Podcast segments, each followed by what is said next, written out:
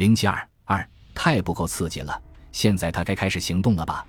不，他先拖着怠惰的步子走入另外一株树下站立下来。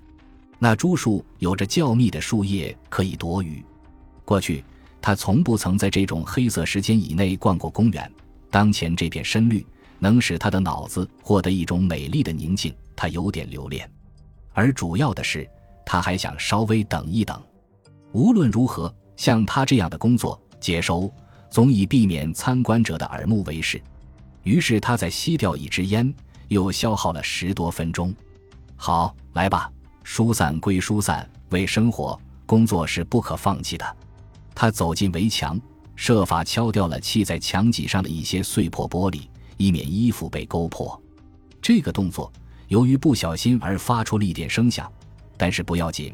他以最敏捷的姿态越过了那道墙，转瞬他已引入于墙内的最黑暗处。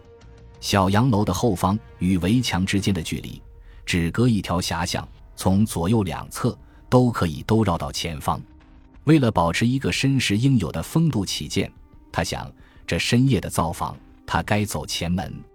但是在主人走出以后，或许有人会从里边加上了栓，这有点麻烦。走后门吧。后门近在跬步之间，当然格外便利。不过他的目的原在二层楼，与其进了屋子，仍旧要上楼，经济办法，那不如直接登楼。好，就是这么办。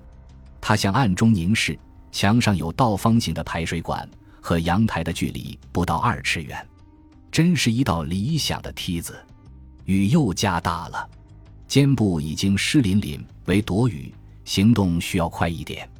他把帽子推起些，走进墙下，双手攀住那个排水管，一脚踏上墙根的勒脚，手脚同时用力，身子向上一耸，这是第一步。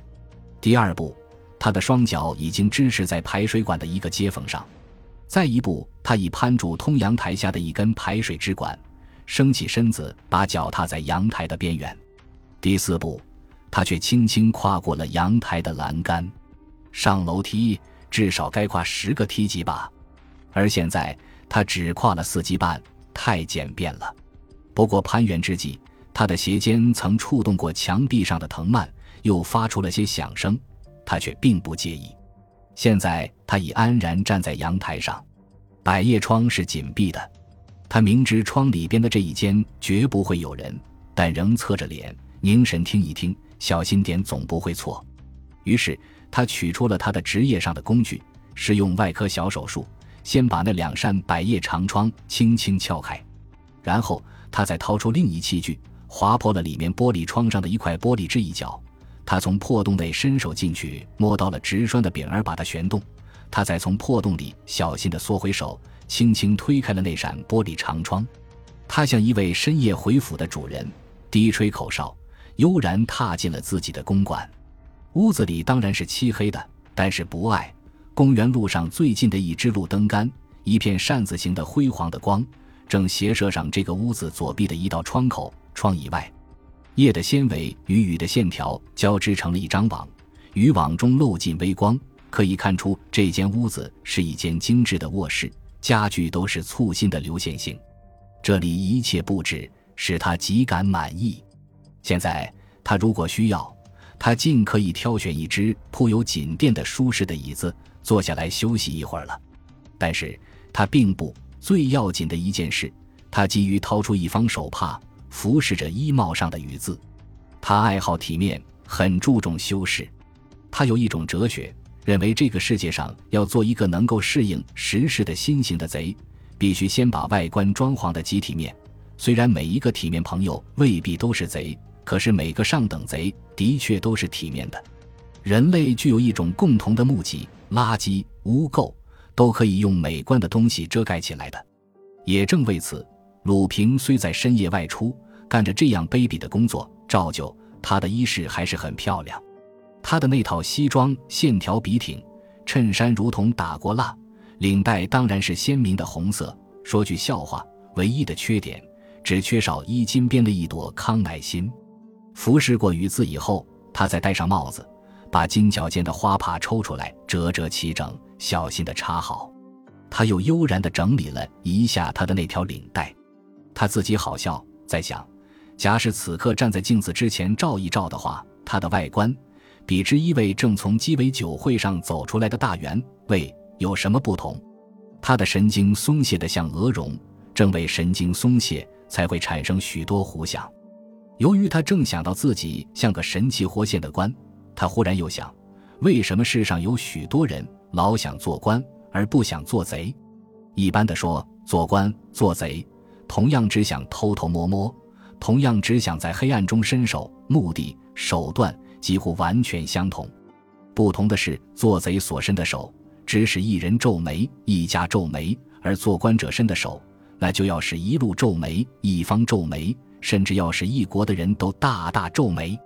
基于上述的理论，可知贼与官比，危害的程度毕竟轻得多。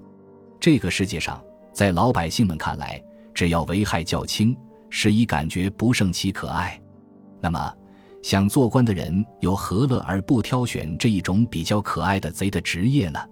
思想在活动，步子跟着活动。他从那些家具的空隙里安详地走过来，小心着不要碰到什么东西，破坏这个可爱的寂寞。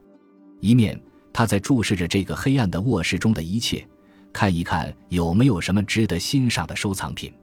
虽然他的主要的目的是在另一角鱼的一座保险箱之内，但是如有顺手可以牵走的羊，只要不太累赘，那也不妨顺手带走一点。